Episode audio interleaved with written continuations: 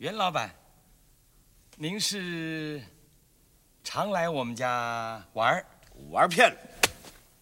我是路过，我是在人生的旅途上暂时路过。路过？那你当我这里是客栈？为什么我每次讲话都顶我嘴？你当着外人面前不给我点面子啊？什么外人啊？他没关系，两位请坐，真的没关系。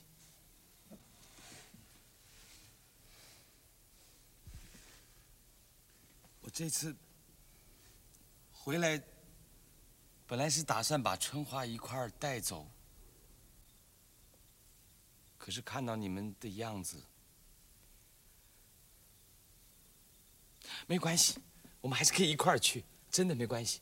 不管了，我们就是一块儿去嘛，因为那个地方实在是太好了。你们每一个人看起来都是这么和平，每一个景象看到眼睛里都好像是看到一幅美丽的图画，每个声音传到耳朵里都好像是从远方传过来的一种美丽而且动听的音乐。孩子哭了。